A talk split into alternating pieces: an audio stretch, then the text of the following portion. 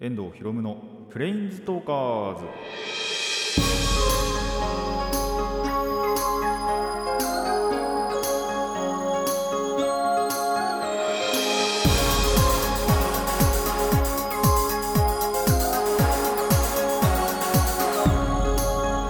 ラジオの前の皆さんこんにちは。遠藤博夢のプレインズトーカーズパーソナリティの遠藤博夢です。この番組はマジック・ザ・ギャザリングのプレインズウォーカーたちがさまざまなスカイへ旅できるかごとくさまざまな話をしようという番組です。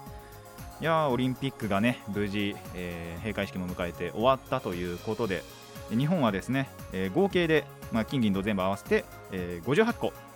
世界の中で見ると3位の、えー数なんですが、えー、とその日本市場では、えー最多となるメダル数を獲得したそうです。おめでとうございます。全く関係なく あのー何も心がこもりませんけども、全く見てないんでね、あのニュースそれこそニュースで、あの今日は、今日、まあ、前日か、は何個メダルがありましたっていうのぐらいしか多分見てなかったんでね。で、最終的にはもう合計しか本当に見なかったっていう。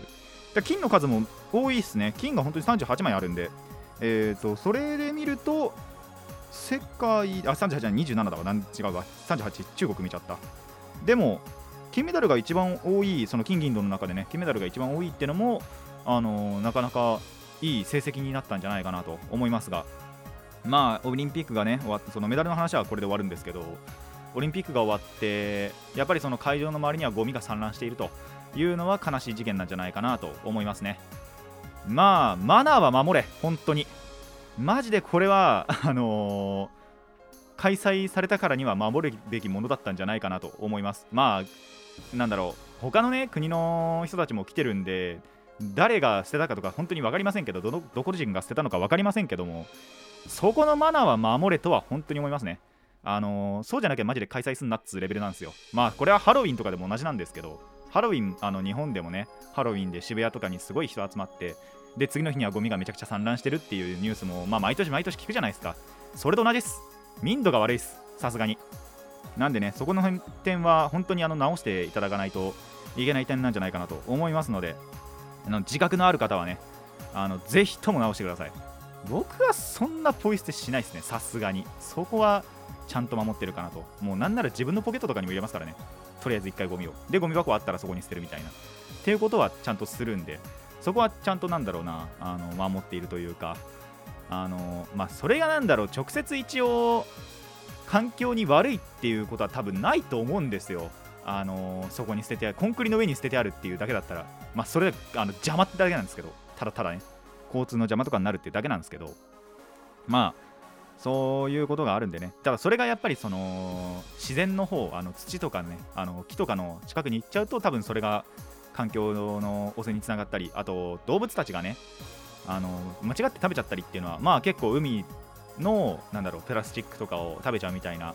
話はけ教科書にも載るぐらいなんでねこういうのは。小学校とか中学校とかの。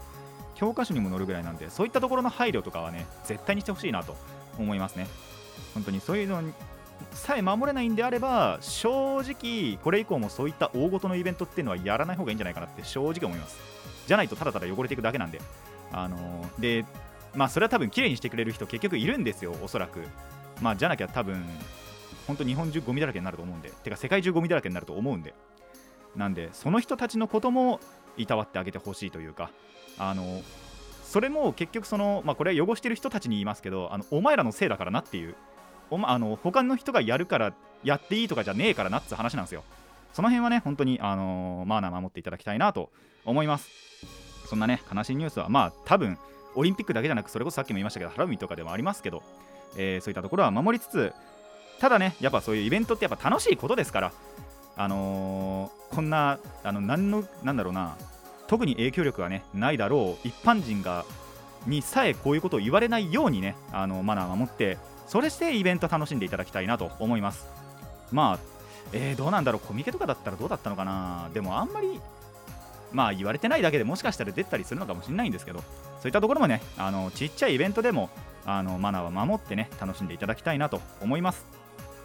ということで、えーラジオの方始めていきましょう。遠藤ひろむのプレインズトーカーズ。今回もレッツプレインズトーク遠藤ひろむの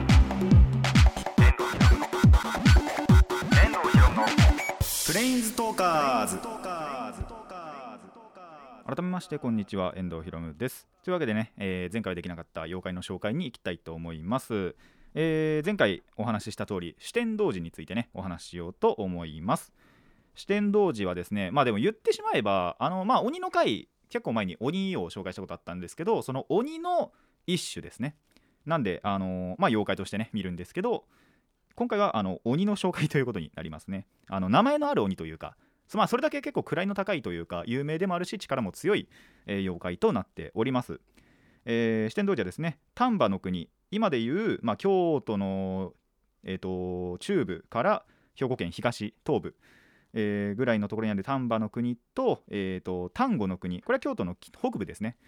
をの境にある大江山、えー、と大きいに江戸の絵に山って書くで大江山なんですけどかまたは、えー、と丹波の国と,、えー、と山城の国これは京都の南ですね。の境にある、えーこれもちょっと大江って読むんですけどこれ大きいに枝って書いて大江ですね。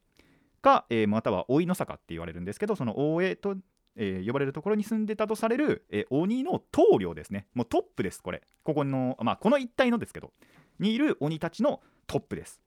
年でそのたくさんの鬼を本当に従えてって、えその名の由来もその従えてた鬼たちが決めてくれたんですけど、えーとにかくお酒を飲むから。なんで四天王寺って酒を飲む。で、えーわらべに子供って書くんですけど、えーそんな、えー酒をよく飲むため四天王寺と言われていたと、えー部下たちからもね、えーでまあその大山でね悪さをしてたんですが源頼光、えー源頼光。まあ源頼光とも言われるんですけどによって、えー首をはねられます。でその時に、えー身辺既得酒という、えー毒の酒があるんですけどそれをまあその酒を飲み交わしてその頼光と酒を飲み交わすんですよ。あまあ頼光から持ちかけられて。ただそのお酒毒で。でその毒飲んじゃって、えー力が出せない時に首をはねられたというのがこの四天王寺という鬼になります。この話どっかで聞いたことありませんか？えーここがねあの今回の、えー豆知識部分なんですけど一説ではこの四天王寺ヤマタノオロチの子供という説があります、まあ、ヤマタノオロチもねスサノオに、えー首を離れちゃうんですけどその時にえー、と毒のねお酒毒のお酒っていうかあれは普通に酒ですね。純粋な酒なんですけどめちゃくちゃ度数の高い酒を、まあ、8つの頭全部飲まされて、えー酔っ払ってる時に首をはねられるというそんなヤマタノオロチがその近江の国ってところでやられちゃうんですけどまあでもだから死ななかったのかなその時に。その、えー近江の国ってのは島根ですね。からあじゃあ、えー逆だ。出雲から、えー近江。これが島根から滋賀です、えー島根から滋賀に落ち延びた時にその,、えーその場所で富豪の娘に産ませたのが四天王寺と言われていると。まあちなみにですねこれ以外にもねあのー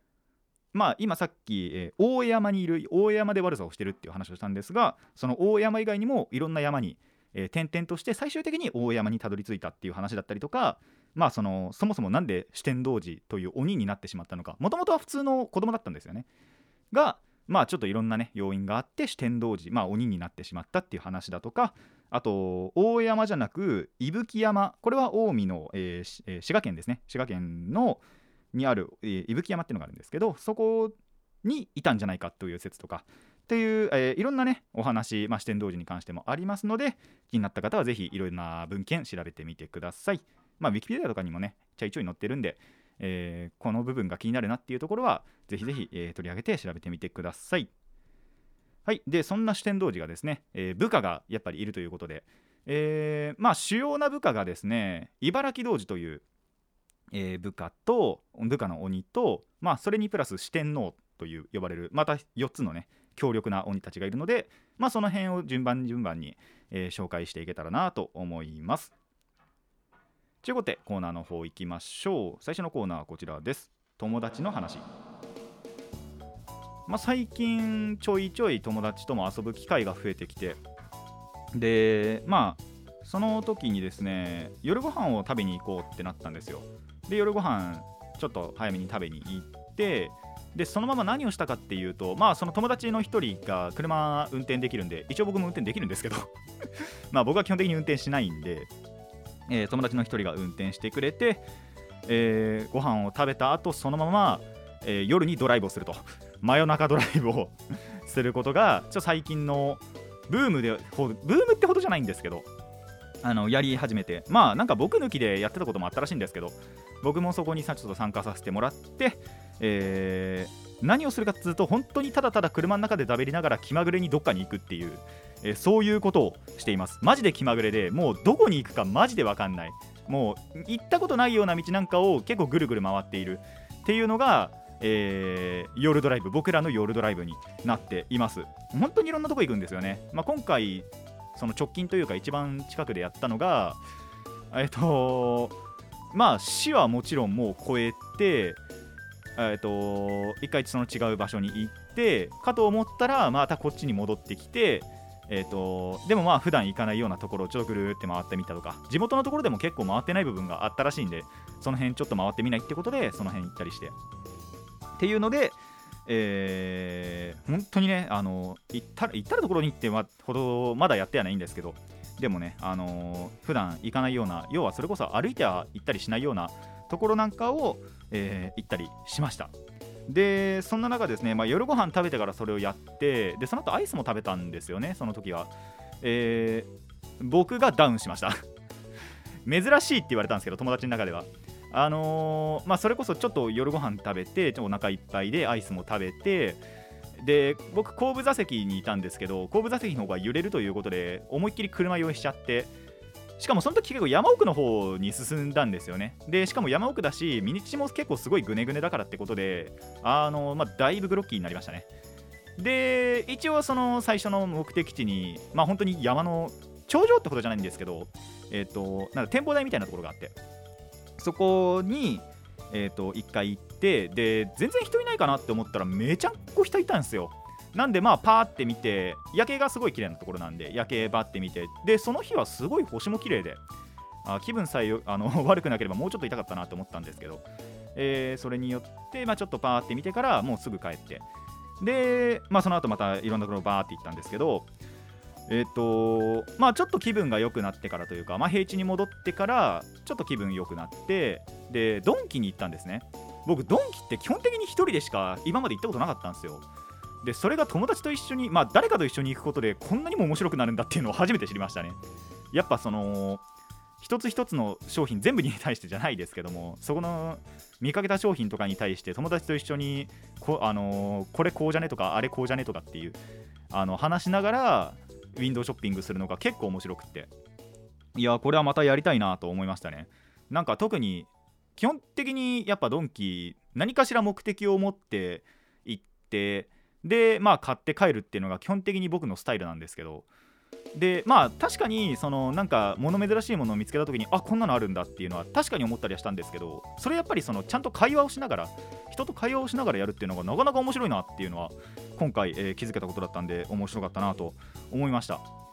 でこれはまたそのドライブではドライブでもその違う時のドライブだったと思うんですけど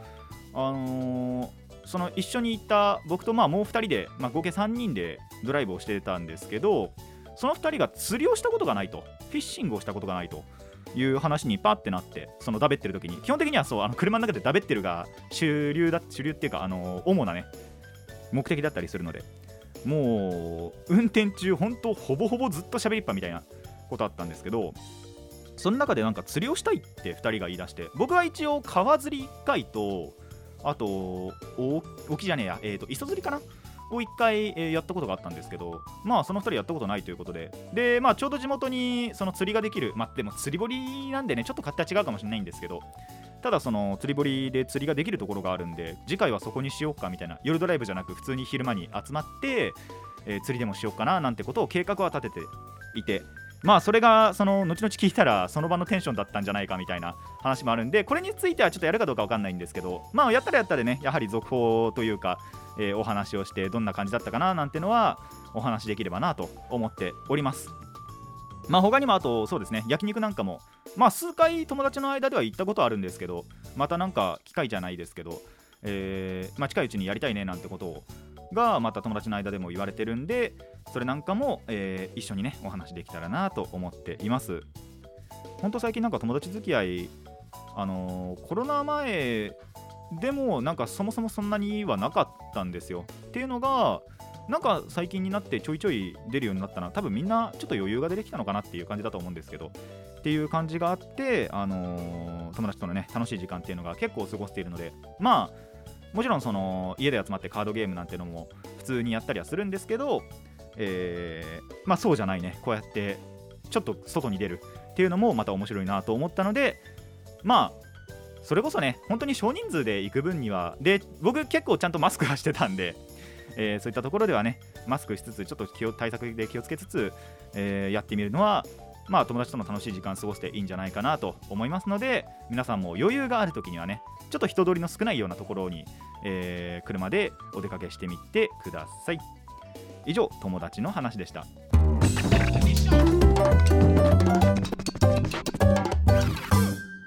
遠藤ひろむのプレインズトーカーズ続いてはこちらです。漫画の話。まあ、つい最近ですねあの、まあ、違う漫画を買った時にあのすごい気になる漫画が2つ新刊が出るということで、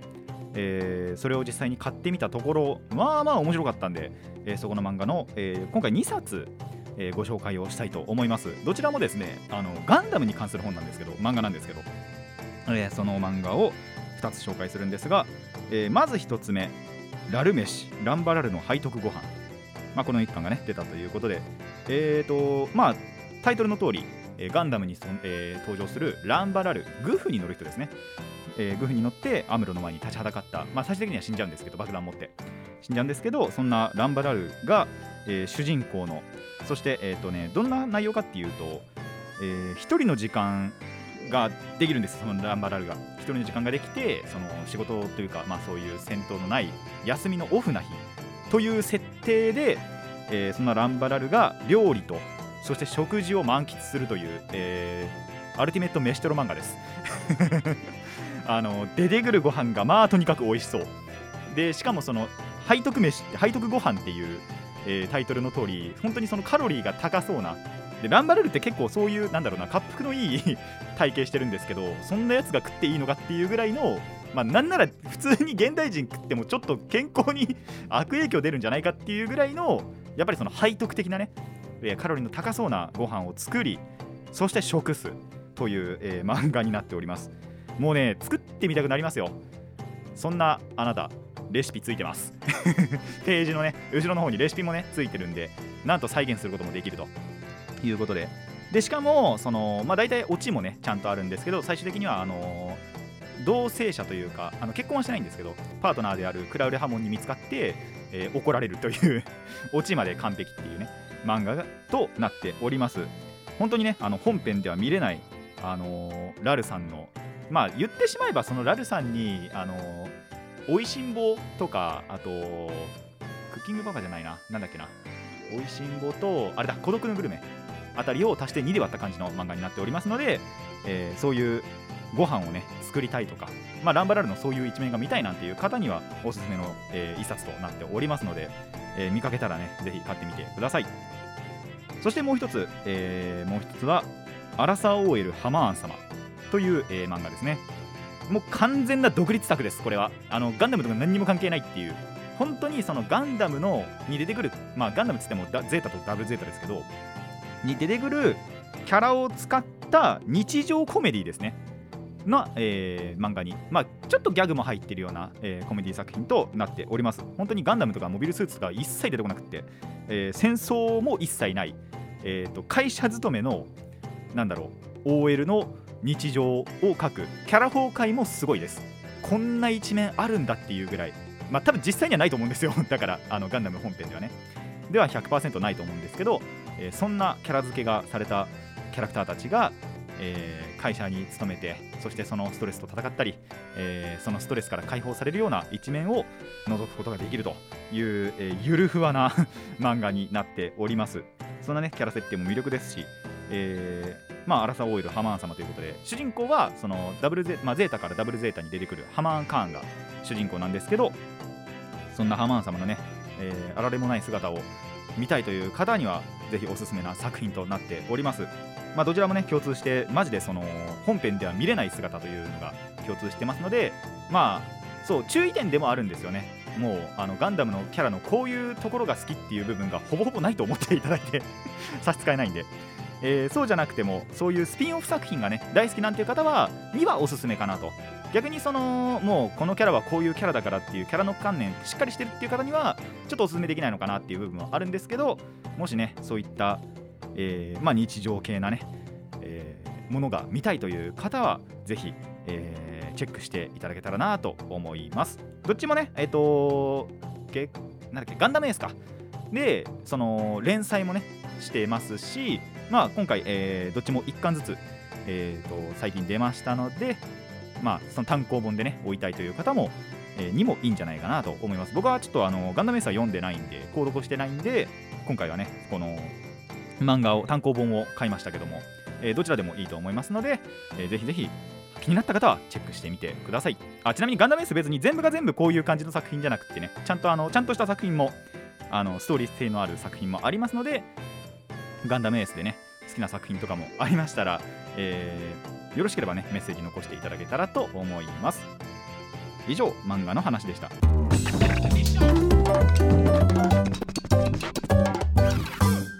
遠藤ひろむのプレインズトーカーズ続いてはこちらです。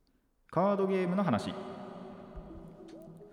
あのーまあここの局長さんがですねポケモンカードやってるということでそこで聞いたお話なんですけどもあのまあなんで僕はポケモンカードやってないんであんまりその知らなかったんですよ。ただ聞いた話によるとそのポケモンカードの、まあ、パックブースターパックが、えー店頭販売されてないものがあると。でえっと、じゃあどうやって買うのかっていうと、えーオンラインで事前抽選を行ってで引き換えの販売を行う。っていう販売方法をやってたことがあったと。まあ多分今後ももしかしたらやると思うんですけどなのでポケモンカードをやっている方に対しては、まあ、注意喚起というかにもつながる、えーそんなお話になっております。えっ、とまあ全部ではないと思うんですけどその新しく出るパックとかに対してはこういった、えーとまあ、事前抽選があってで抽選に受かった人だけが買えるっていうことをやっていると。でこれなんでやってるかっていうと一応そのなんだろうな今今っていうか あの検索したところ、まあ、特にそういうのは何も書いてないんですよ。まあ公式とかからもねそういったネガティブなねなんだろうことは言わないと発言はしないと思うんですけどまあ一つの理由としては転売があるのかなと。あのカードゲームの中でも、まあ、他のカードゲームももしかしたらあるとは思うんですけどただやっぱりその群を抜いてポケモンカードって転売が多かった印象があるんですね。それこそその新しく、まあ、すごい何年も前の話ですけどやっぱりそのフォーマットが新しくなっただかで、えっとしかも500円のデッキっていうのが、えー発売本当に最初に発売された時っていうのが誰も買えなかったみたいな誰もじゃないですけどもちろん。ただほとんどの人が買えなかったっていう言ってたネット上で言われてたぐらいやっぱりその転売ヤーが買い占めちゃってでそれがやっぱり高額で売りつけていったという事件はあのーまあカードゲームの中でもね、まあ、一応カードゲームやってたんで僕の耳には入ってはきてたんですけどそれの弊害が今でも続いているのかそういったその新しく出るパックに対して今回こうやってね抽選の、えー販売をしてまあ一応公式からは差し支えないその販売に差し支えない状況となったら店頭での通常販売も再開する場合がございますとは、えーアナウンスもあるんですがまあ治安悪いなと思いましたね。まだそんなのがいるのかと。そんなことして楽しいのかと正直思うんですけどあの本当にポケカだけだなって思うんですよねでもこれ。あの僕はまあ今までに10種類はさすがにねえか。でもまあ56種類ぐらいカードゲーム触ってきましたけどまあそれ一つ一つでそのパックを事前で事前抽選というか抽選でなんだろうなオンラインで抽選してで当たった人だけがみたいなのは聞いたことはないんででその現場になんだろう出くわしたこともないんで本当にそういうカードゲーム界隈の中ではこのポケカが最初なんじゃないかなと思うぐらいえーポケカではやはり転売屋がまだまだ存在しているというのは由々しき事態なんじゃないかなと思っております。でまあこれはなんだろう本当にこの狭いね界隈カードゲームという狭い界隈の中でもこれなんであのー他にもね他の分野でもこういった転売というのは今でもやっぱり存在するとは思うんですけど、まあ、転売って違法行為ですからね。あのとっとと捕まりゃいいんじゃないかなと正直思ってます。てかとっとと捕まってくれと思ってはいるんですが まあそんな感じでね、あのー今でもやってるなんて人、まあ、リスナーさんの中にはさすがにいないと思うんですけど、えーもし転売そういったのに出くわしたらさすがに買わないようにしてくださいというのはやはり注意喚起として言っておきたいしまあこうやってね、あのー差し支えない状況となったら店頭での通常販売あるということなんでまあそれまで待っていただくか。あまあそうじゃなければやっぱりそのシングルのカード。多分シングルとかだったらあのカードショップでも扱ってるはずなんですよ。なんで、えーそういったもので、えー買ってそして揃えていくっていうのが、まあ、すぐに欲しいという方はねは、えーその方がいいんじゃないかなと、えー思ってはおります。本当にくれぐれもそういった転売ヤーのものからは買わないようにっていうのはまあ一つねやはり注意喚起はしていこうかなと。他のカードゲームをやってる身からしても。であのーそういったのはねやっぱり買っちゃうとそれ、あの売れるから、あの絶対に稼げちゃうからって思って転売屋たちって増長しちゃうんですよ。でやめなくなっちゃうんですよ。なんでそこからもう絶対買わないっていう、えー鉄の意志をね持って、えーカードゲーム楽しんでいただきたいなと思います。まあこと一応今に関してはポケカだけですけども。でそう僕の友達も確かポケカやっててあの店頭では売ってないっていうので嘆いてたんですよ。でそこにはやっぱりねそういった背景があるのかなと。で僕も確か一回どっかのカードショップ寄った時にその看板であの当店では扱っておりませんっていう看板も出てたぐらいなんであやっぱそういうことってあるんだなっていうのはあのどこの大体店舗でも同じだったんで、えー一刻も早いね。やはりその転売ヤーの殲滅じゃないですけどまずはえっ、となんだろうな。いなくなってほしいっていうのとまあそれと同時にやはりその平和なねカードゲームライフというのが送れるようになったらいいんじゃないかなと思います、えー皆さんもね本当にくれぐれも転売ヤーには気をつけてください。以上カードゲームの話でした。遠藤ひろむのプレインズトーカーズそろそろお別れの時間になってまいりました。いやゴミ問題はねいつになっても解決しないしまあそれがやっぱり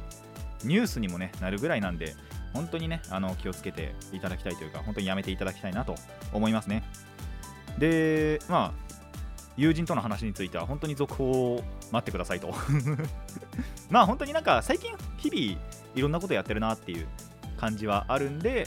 えーまあ何かあればねそれ逐一面白かったことは報告していければなとで、まあ、酔ったことに関しては本当にそのさまざまな要因がマジであの重なり合ってそしてあの車に酔ったっていう感じですね。んあの確かに友達に言われたんですけどすごい珍しいって言われたんですよ。僕たあんまりそういった体調不良を起こすことってそんなになくって、まあ、一応あるにはもちろんあったんですけどなんだろうな直接ガチでそのやばくなるマジで吐きそうだったんで吐かなかったんですけど、えーっていうことになるのは、えーまあ本当に初めてぐらいなのかな。友達の前では、まあ、それ以外のところではね、あのー今でもも覚えてるんですけど高校生の時の修学旅行で船に乗ってあのこれは完全に自業自得なんですけどゲームしてたら、まあ、気持ち悪くなってあの目的地に着いた時にはもうやばかったっていう。そんなこともあったぐらいなんで。一応やっぱりね人間として生まれている限りそういった体調不良はもちろんあったんですけど確かに友達の前ではそんなにはなかったのかなって思うと、えー珍しい一面も見せたのかなと。まあその後すごい元気だったんですけど 元気でドンキーを歩き回ってたんですけど、えーそんなこともあるんで皆さんもねぜひそういった場合は気をつけてください。で無理はしないように僕はもう完全に無理してたんですけど あのそういった時はね無理せず一回家に送り届けてもらうかあのーまあそれかもう吐いちゃうか。あの逆に先に吐いちゃった方がね楽になるとは聞くんで、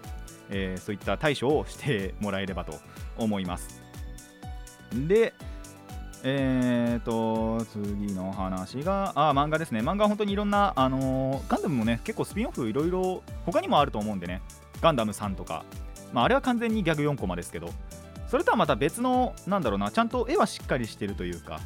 な感じでまあでもなんだろう別のね視点の物語というか。だったりはするので本当にね気になった方はぜひ、えー調べてみてほしいなと思います。で、えーポケカですね。まあどうなんだろう。確かにやっぱその当時からというかの転売の問題はあって最近はそんなにないんじゃないかって思ってたらやっぱりその抽選販売になってるっていうことだったんで今でもまだやっぱり存在してんのかなって思うとあのーまあ本当に悲しい事件なのかなと思うのでまあ本当にさっきも言いましたけどくれぐれもね買わないように転売屋からは買わないようにちゃんとね店舗からパックを買う際はですねパックを買う際は、えー店舗から買うなりまあ、そうじゃない場合はカードショップでシングルで売ってるはずなんでそこで買うのがいいんじゃないかと思います。とにかくね本当に買わないようにしないとマジで増長するんで、えー、奴らを増長させないように、えー気をつけてほしいなと思います。えこの番組ではお便りを募集しています疑問や反論意見はもちろんのことリクエストも募集しておりますえどのお便りもラジキャスネットのメール送信フォーム、ツイッター、マシュマロまでお寄せください。たくさんのお便りお待ちしています。未だに来てないと。えー それでは今回ここまでといたしましょう。遠藤ひろむのプレインズトーカーズ、ここまでのお相手は遠藤ひろむでした。また次回もレッツプレインズトーク。